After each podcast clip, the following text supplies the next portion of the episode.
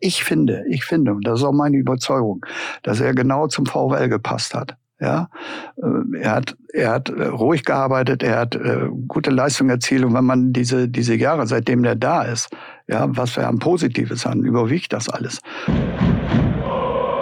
Rückengeflüster. Der VFL-Podcast der NOZ. Herzlich willkommen zum Brückengeflüster, dem VfL-Podcast der NOZ Medien.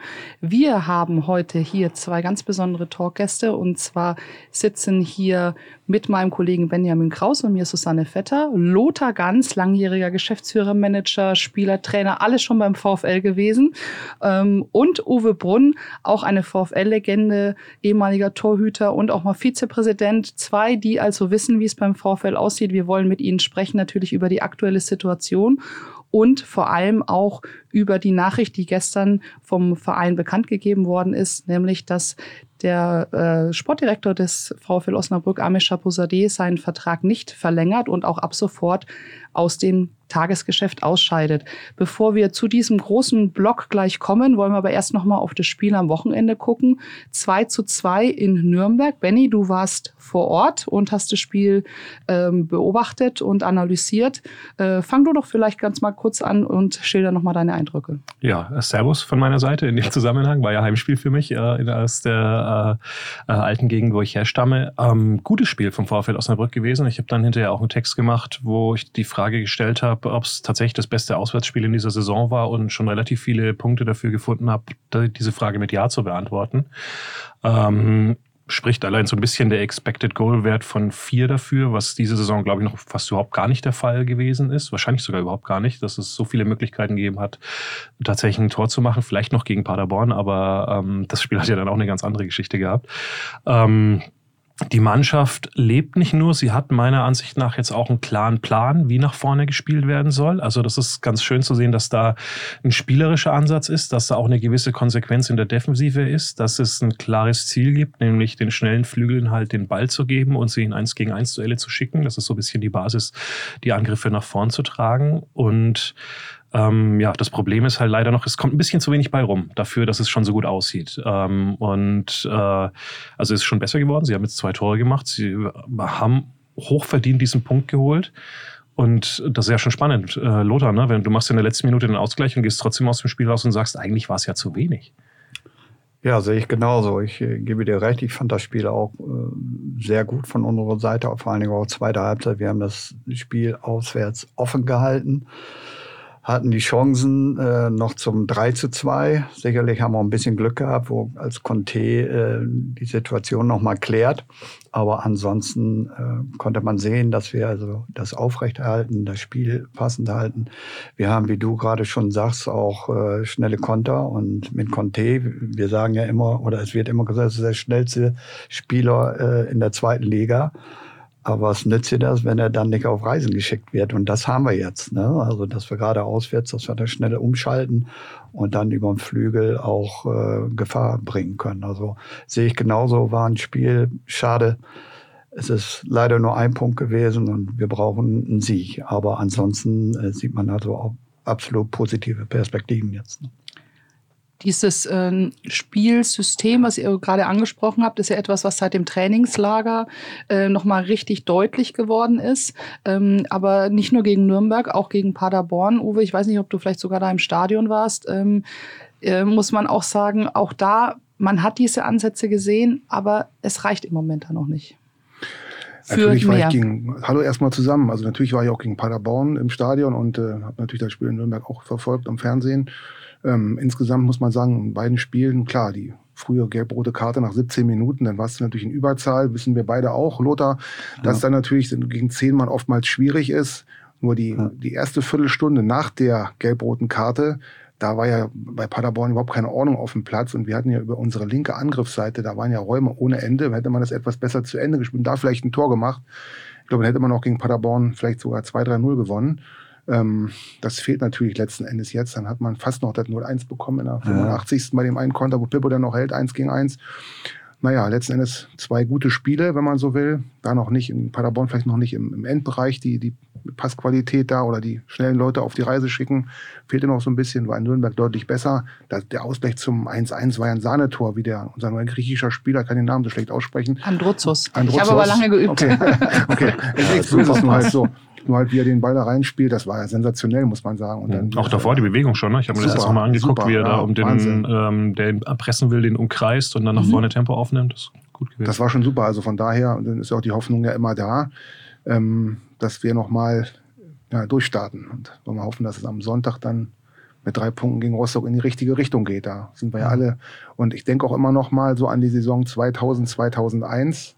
Ja. Oder du, mit meiner drittletzte Saison, wo wir nach zehn, äh, nach, nach 17 Spielen der Hinrunde zehn Punkte hatten. Ja. Mit Jürgen Gelsdorf haben wir eben noch drüber gesprochen und ähm, haben dann wirklich eine sensationelle Rückrunde gespielt mit 27 27. Punkten, hatten dann 37 und sind dann als 15. da abgestiegen. Mhm. Damals gab es noch vier Absteiger. Mhm. Und ähm, naja, jetzt steigen ja nur zwei direkt ab. Von daher, wenn du am Sonntag dann gewinnst, dann ist ja in Osnabrück wieder Hoffnung da vielleicht. Mhm. Kannst du aus der Saison noch mal kurz zusammenfassen, was, ist, was euch damals in dieser Rückrunde so stark gemacht hat? Und siehst du diese Ansätze jetzt beim VfL auch und diese Möglichkeit? Also die sehe ich auf jeden Fall. Lothar, du kannst mich vielleicht noch ein bisschen ergänzen. Wir haben dann, glaube ich, mhm. das erste Rückrundenspiel Hausing Arminia Bielefeld 1-0 gewonnen. In mhm. Mönchengladbach, damals mit Hans Meyer 0-0. Da habe ich früher mal in Gladbach gespielt. So, dann sind wir da, dann haben wir doch zu Hause gegen Nürnberg mit Andreas Köpke gewonnen und zu Hause gegen Fürth mal hoch gewonnen. Also da hatten wir dann schon einen etwas besseren Lauf. Deswegen wären jetzt drei Punkte gut, aber so insgesamt so die, die Struktur der Mannschaft, die, die, wie sie auch gefestigt ist, das war ja übrigens auch schon, äh, sagen wir so jetzt, ich war auch bei dem Spiel bei, bei Hertha in Berlin kurz vor Weihnachten. Ähm, und da war das ja ähnlich. Da hat man ja mhm. hochverdient ein 0-0 geholt. Hättest du noch ein, zwei Angriffe etwas besser zu Ende gespielt, noch ein bisschen mehr Selbstvertrauen gehabt, hättest du auch in Berlin gewinnen können. Von daher hoffe ich auch immer noch, dass wir dann jetzt den, den, den richtigen Weg einschlagen. Ob es dann nachher reichen wird, bei nur noch 14 Spielen jetzt mit, drei Abste äh, mit zwei Absteigern, mit dem Rückstand der Punkte, muss man mal abwarten. Aber von daher bin ich auf jeden Fall erstmal jetzt für Sonntag sehr positiv gestimmt. Lothar, ganz ruhig, was war das? War das dann mit dem neuen Trainer, mit Gilsdorf? Ist man da ja. enger zusammengerückt oder was ist da passiert? Absolut. Wir hatten ja, muss man ehrlich sagen, das war, äh, wir sind ja damals aufgestiegen auch. Und äh, dann hatte ich das ja ein halbes Jahr übernehmen müssen dort.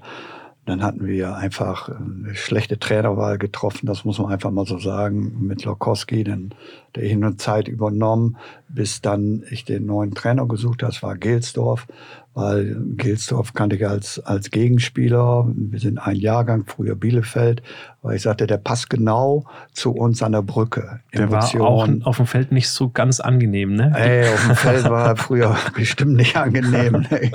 Aber mm, er, er hatte dann die Mannschaft richtig gepackt und wir hatten also, das muss man auch mal sagen, auch ähm, Unterschiedsspieler auch dabei, angefangen mit Uwe im Tor. Wir wissen ja auch, Uwe auf dem Feld, ne, war auch kein einfacher. Ne? Der schon angesagt hat, auch innerhalb der Mannschaft, ey Leute, hier muss es lang gehen. Und so hat sich das mit, mit Enox, mit Spork, mit Klasen, ja, hat sich das durchgezogen. Und dann haben wir eine super Rückrunde gespielt.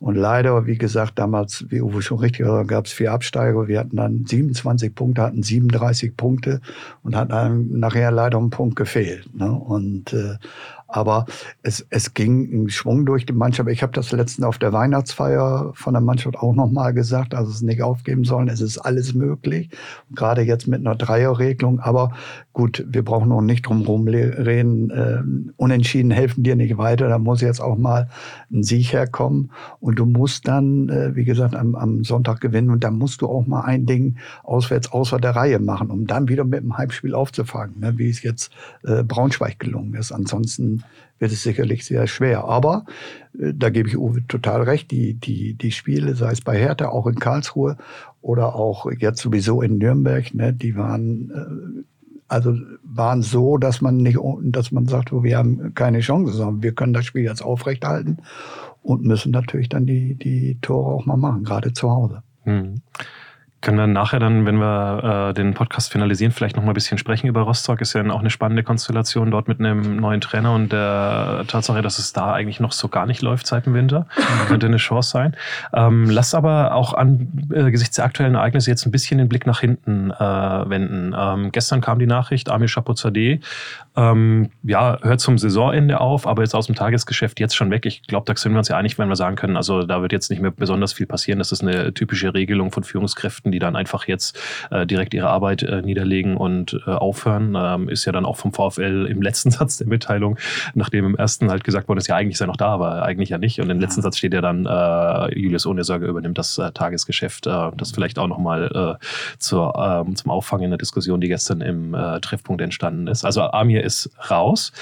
Ähm, Amir ist ähm, im November insofern schon ein äh, bisschen entmachtet worden, dadurch, dass im Zuge der Entlassung von Trainer Tobias Schweinsteiger verkündet worden ist, dass ein Geschäftsführersport äh, gesucht wird. Ähm, auch schon eine ganz spannende Geschichte, um das vielleicht nachher einzuordnen. Aber vielleicht fangen wir einfach an, wenn wir mal auf Amirs Zeit zurückgucken. Drei Jahre war er jetzt hier. Ähm, Lothar ähm, er kam ja dann quasi so ein bisschen auch in dein Kielwasser rein, was seine Arbeit äh, betrifft. Wie hast du ihn erlebt und wie würdest du seine drei Jahre jetzt in der Rückschau beim VfL Osnabrück bewerten? Also mir tut das echt leid, dass Amir aufgehört hat, muss ich ehrlich sagen. Ne? Das ist meine Meinung. Die muss ja auch nicht immer richtig sein. Aber man darf nicht vergessen, ähm, damals, als er gekommen ist, äh, Schmiedes ist weggegangen. Ja, es stand nichts mehr da dort, dann hat Amir das übernommen, hat den VfL stabilisiert. Ja, im ersten Jahr, dann im zweiten Jahr den Aufstieg geschafft. Er hat äh, super Transfers auch nach außen hin gemacht. Ne? Sicherlich äh, wünschen wir uns alle Simakala oder so, dass geblieben wäre, äh, Traoré. Aber wir wussten ja alle, in dem, in dem Februar dort hat Simakala schon in Kiel unterschrieben. Ne? Die Kieler, die werden auch gesagt haben, entweder unterschreibst du jetzt, wir warten nicht, ob der VfL aufsteigt. So, das sind Gegebenheiten, die kannst du nachher nicht mehr ändern. Das gleiche ist mit Oma ja, wenn du die Chance hast, in die Bundesliga zu kommen. Ja, und dann wissen wir alle, ne, sind wir dann noch spät aufgestiegen. Aber ich finde, Amir, ähm, finde ich, passt genau zum VfL. Er, er war zurückhaltend, er hat seine Arbeit gemacht, ne, er hat sich nie im Vordergrund gestellt. Er hat äh, Schwierigkeiten gehabt, wo Scherning weg, äh, weg wollte, hat er also dort noch eine Ablösesumme erzielt, hat dann einen neuen Trainer geholt. So, und äh, wir wissen alle, dass du im Fußball auch Fehler machst, das ist klar. Aber ich finde, ich finde, und das ist auch meine Überzeugung, dass er genau zum VfL gepasst hat. Ja, äh, er hat, er hat äh, ruhig gearbeitet, er hat äh, gute Leistungen erzielt. Und wenn man diese, diese Jahre, seitdem er da ist, ja, was wir an Positives haben, überwiegt das alles. Und ähm, dass man natürlich in der Zeit, als der Trainerwechsel war, dann hat gesagt, wir brauchen einen neuen Sportgeschäftsführer. Ja, das ist natürlich auch ein, ein Teil, wo man sagt, so jetzt äh, auf Deutsch sagt man, Eier, haben wir ihn ein bisschen abgeeiert dort, ne, als, als Verein. Und ich finde, das äh, hat er nicht verdient. Und ich sage nach wie vor, ähm, wie gesagt, unter der Prämisse, weil man selber über Jahre gemacht hat, dass man Fehler immer macht. Man muss ja auch mal überlegen, spät aufgestiegen. Dann, welche Spieler ja, kommen zum VfL zur Zeit, die dir die Klasse halten? Das hat nicht unbedingt was mit dem Finanziellen zu tun, sondern der Spieler selbst. Das wissen wir alle, Uwe auch, als ehemaliger Spieler. Wenn du zweite Ligaspieler bist, ja, und gehst dann zum Aufsteiger, wo du nicht weißt und hast aber andere Möglichkeiten, irgendwo in der zweiten Liga zu bleiben, dann machst du's. Also war es auch in der Transferphase sehr, sehr schwierig für ihn dort. Und äh, dann haben wir immer in der, in der Hinserie drei Emotionen nicht hergebracht. Das war Fitness, wir waren nicht richtig fit keine richtige Emotion im Stadion, ja, und ein bisschen Dreckigkeit. Das sind immer meine drei Faktoren, die ich sage, die musst du hier im Stadion abliefern. Und die haben wir nicht abgeliefert.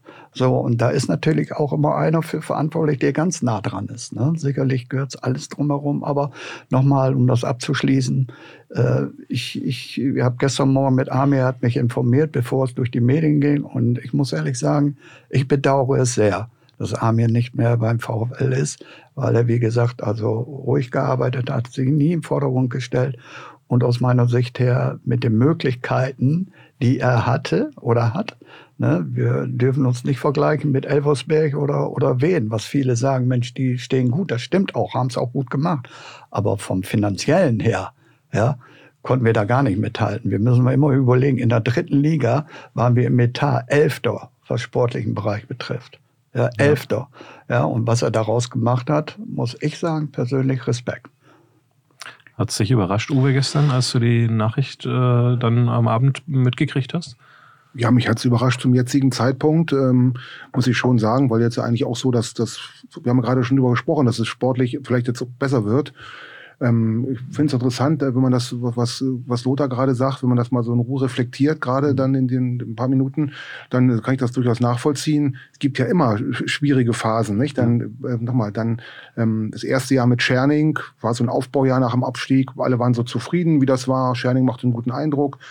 Dann äh, hat man natürlich gesagt, im nächsten Jahr und dann war ja eigentlich dann auch, dass Scherning nach Bielefeld geht. Das war ja auch für viele Leute dann das letzte Spiel, glaube ich, auch noch verloren beim Aufsteiger oder so.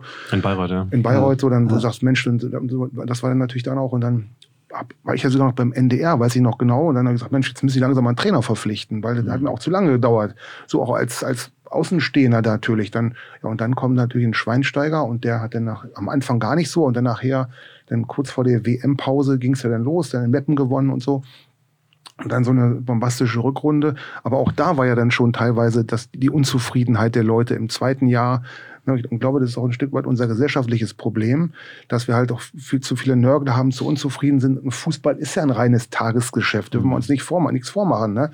Weiß ich auch selber, ne? dann mit meinen Kindern hast du irgendwo mal 2-0 verloren, siehst bei einem Tor schlecht aus, willst morgens zum Bäcker und Brötchen holen, da schmeißt der Bäcker dich bald raus, weil er, weil er sagt, was willst du denn hier? Und meine, meine Tochter damals, Isabel, die war noch ein Baby oder mhm. sechs, sieben Jahre alt. Papa, was hast du denn falsch gemacht? Ja, ich habe vielleicht gehalten. es ist ja heute noch anders, die Gesellschaft. Und ich glaube, das ist auch ein Problem. Und ähm, naja, dann steigst du dann auf nach dem Schweinsteiger, um das mal so ein bisschen nochmal so ein Bild zu mhm. bringen. Äh, äh, und dann ja, kommt es natürlich gar nicht, kommt es gar nicht in die Pötte, wenn man so will. Dann und ich kann mich da nur wiederholen. Ähm, natürlich, Lothar ist ein alter Profi. Traoré hat sich überragend entwickelt. Der war nicht mehr zu halten. Der kann in Heidenheim, der spielt ja auch da. Mhm. Super Junge. Simakala war schon im Winter weg. War mir auch klar oder wusste ich auch. So, aber dann hast du, ähm, gut, Beermann hat sich verletzt, konnte auch keiner ändern. Mhm. Von der, von der Stammelf, der war ja mal die Stammelf unter Schweinsteiger. Ja. So Dreie weg. Köhler. Köhler auch noch. So, genau, ja, pass auf, vier, dann hast du, genau. hast du eine Fünfe, weil Kühner ist auch noch rausgenommen. Das haben wir ja vorhin genau. schon diskutiert. Äh, und dann noch so ein Stück weit fünfeinhalb, dass man auch Heidi gesagt hat, ja. geh mal in eine Fußballrente.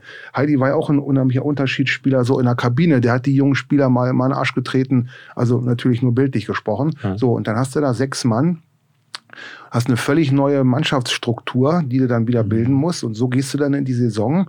Und wir wissen selber dann, eine Niederlage, dann kommt das Spielpech dazu, fehlendes Selbstvertrauen dazu. Und naja, und dann dümpelt das alles so ein bisschen rum. Und dann geht natürlich auch das dem, an, an den Sportdirektor, wo man sagt, pass mal auf, was hast du denn da mhm. für ein Mist zusammengestellt? Also der, der Fan, der das Tagesgeschäft sieht. Ne? Mhm. Ne? So von daher, also ich muss auch sagen, auch dass, dass, dass Armin sicherlich auch vieles Gutes gemacht hat, aber das hat man nicht so gut hinbekommen, mhm. aus vielen, vielen Gründen, die Lothar ja auch schon dargestellt hat. Kommen nicht alle zum VfL, äh, dann hast du wichtige Säulen der Aufstiegsmannschaft verloren, verletzt.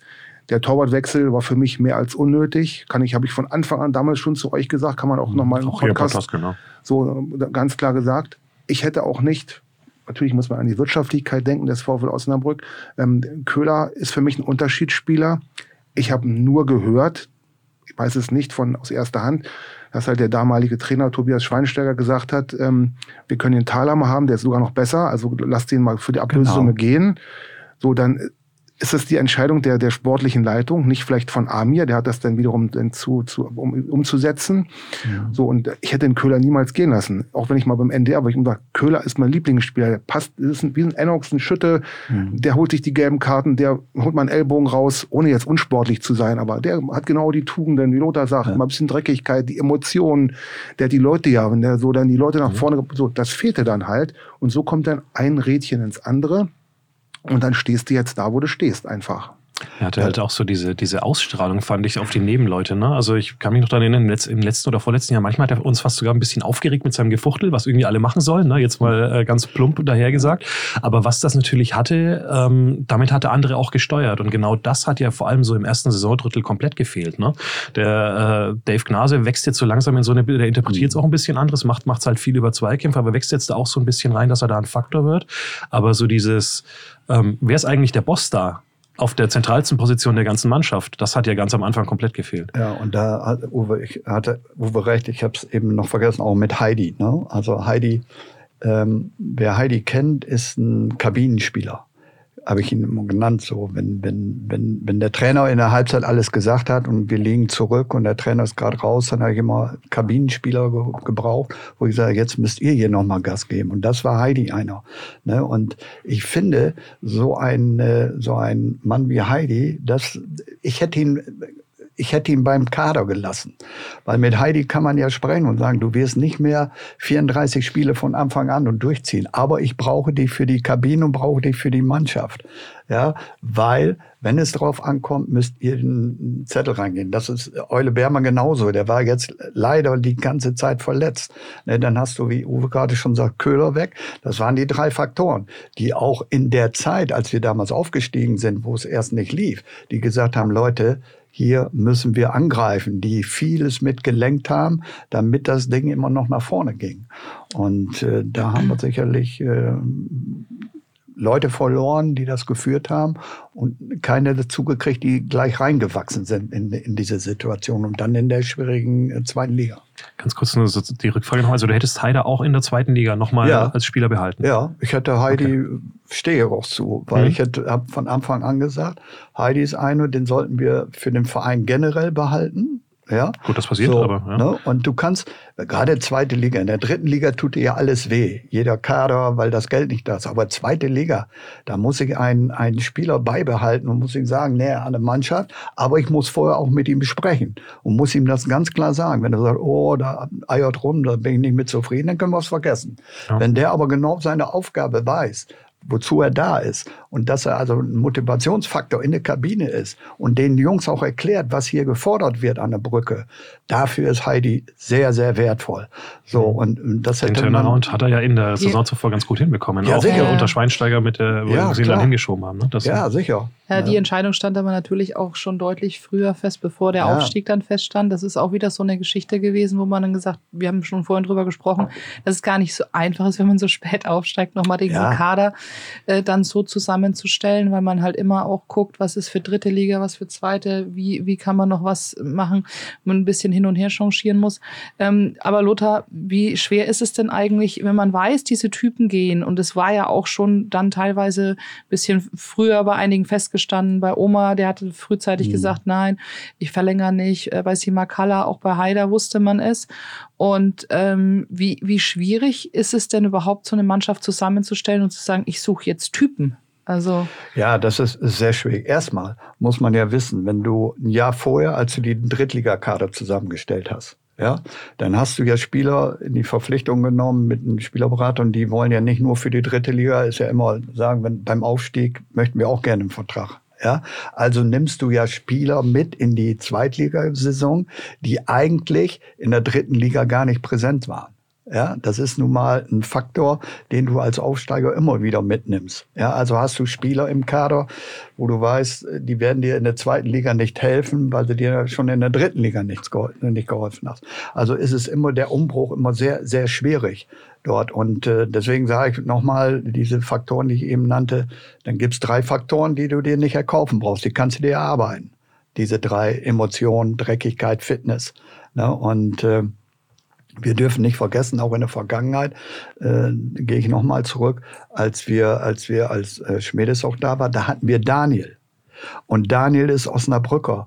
Der Uwe weiß es genau wie ich. Ne? Uwe hat ihn rangeführt als Profi, ne? war im Trainingslager mit ihm auf dem Zimmer.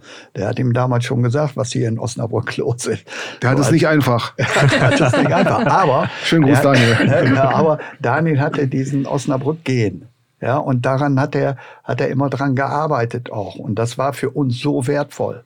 So, und äh, deswegen äh, haben wir da das dies Jahr nicht so hingekriegt, obwohl, wie gesagt, es alles sehr, sehr schwierig ist, gerade im Umbruch so spät aufgestiegen, die passenden Leute zu kriegen. Und ich gebe euch recht, sicherlich Charaktere zu kriegen, die Unterschied äh, Spieler sind, auch Unterschied vom, vom Charakter. Das ist nicht einfach, weil du merkst es erst in der Zeit, wo du mit denen arbeitest. Ne? Also. Mein Köhler hat ja auch ein bisschen gebraucht, bis er sich dahin entwickelt hat oder ein Simakala. Jetzt ist es natürlich schwieriger, so Leute dann in der zweiten Liga ja. ähm, die, denen die Zeit zu geben. Ne? Ja. Uwe, ähm, apropos entwickeln, was äh, Daniel hat sich aber schon ein paar Mal gerecht wahrscheinlich, oder? Was hat er gemacht? Daniel hat sich aber schon ein paar Mal gerecht. Ja, das, das weiß ich nicht unbedingt, aber ja, wie gesagt, wir hatten ja damals das erste Trainingslager damals mit, mit Gerd Volker Schock und Lothar dann als, ja. als Sportdirektor dann äh, in, in, Österreich und dann, weiß ich noch, Daniel kam ja von den Sportfreunden Ösede. Das war ja 1996. Ich glaube, ja. Daniel ist 74 geboren, ich glaube, dieses Jahr 50, also er war der Anfang 20. Und dann, ja, dann waren wir auf Zimmer und dann hat, musste er immer noch gucken, 11 Uhr war Bettruhe und dann meinte Daniel Thun, er muss erst um 10 nach 11 da sein. Dann habe ich gesagt, die Tür ist hier zufällig, mein Junge. und dann, naja, dann lassen Sie mich doch bitte rein und so. Dann habe ich gesagt, komm, also wie gesagt, lustige Sachen einfach. Wer hat dich gesiezt? Weiß ich nicht mehr. aber so. ähm, und äh, naja, jedenfalls war das wirklich lustig. Und aber wir haben mhm. heute natürlich ein tolles mhm. Verhältnis und ja. äh, freue mich auch für Daniel, dass er dann in Düsseldorf den Erfolg hat. Erstmal im Pokal und jetzt auch in der Liga gar nicht so schlecht und naja, von daher. Ja, Daniel ja. ist, äh, finde ich, der, also ich sag nur, als ich aufgehört hatte beim VfL 2018 und so, da war Daniel ja Trainer. Mhm. Und dann muss ich sagen, dann hat er mich angerufen und sagt, du, ich fahre gleich zur Beobachtung nach Bielefeld, wolltest du nicht mitfahren? So, ja, klar, habe ich gerne. Ne? Und dann haben wir das Spiel dann zusammen geguckt. Dann habe ich gesagt, wie siehst du denn jetzt das Spiel? Ne? ja, so und so, darauf achte ich. Und du, ich sage, ja, ich habe, ich hab's nur, war nur, war es nur immer gewöhnt, dass ich Spieler beobachtet hat. Wie hat der Spieler sich auf einer Position hinten rechts oder Mitte verhalten, weil wir einen verpflichten wollten, nicht das Ganze. Und wie er das Ganze gesehen hat immer und danach auch trainiert hat. Ne, das äh, hat mich im hohen Alter immer noch beeindruckt. Und deswegen äh, ist man dann auch gerne mitgefahren. Mhm. Und der Kontakt Daniel ist einfach ein Osnabrücker auch und äh, hat das gelebt und wusste auch, was hier verlangt wurde. Mhm. Gucken wir auf, äh, auf Amir zurück. Ähm, ich glaube, also es kam jetzt ja in der Diskussion gerade schon ein bisschen raus, ich glaube tatsächlich, diese Herausforderung zweite Liga, die war schon äh, das absolut Schwierigste, was er angesichts der Konstellation äh, zu bewältigen hatte, weil, wobei, wobei, was auch schon anklang, der Start und auch das äh, Aufstiegsjahr Sommertransferfenster war auch nicht einfach, aber da hat er ja wirklich richtig gut abgeliefert. Ne? Ist es deswegen ja. nicht sogar äh, aus VfL-Sicht, äh, muss man ketzerisch zu fragen, jetzt wo es vielleicht in der dritten Liga weitergeht, erst recht äh, schlecht, dass er geht, weil also dass er dritte Liga kann, hat er ja allemal gezeigt.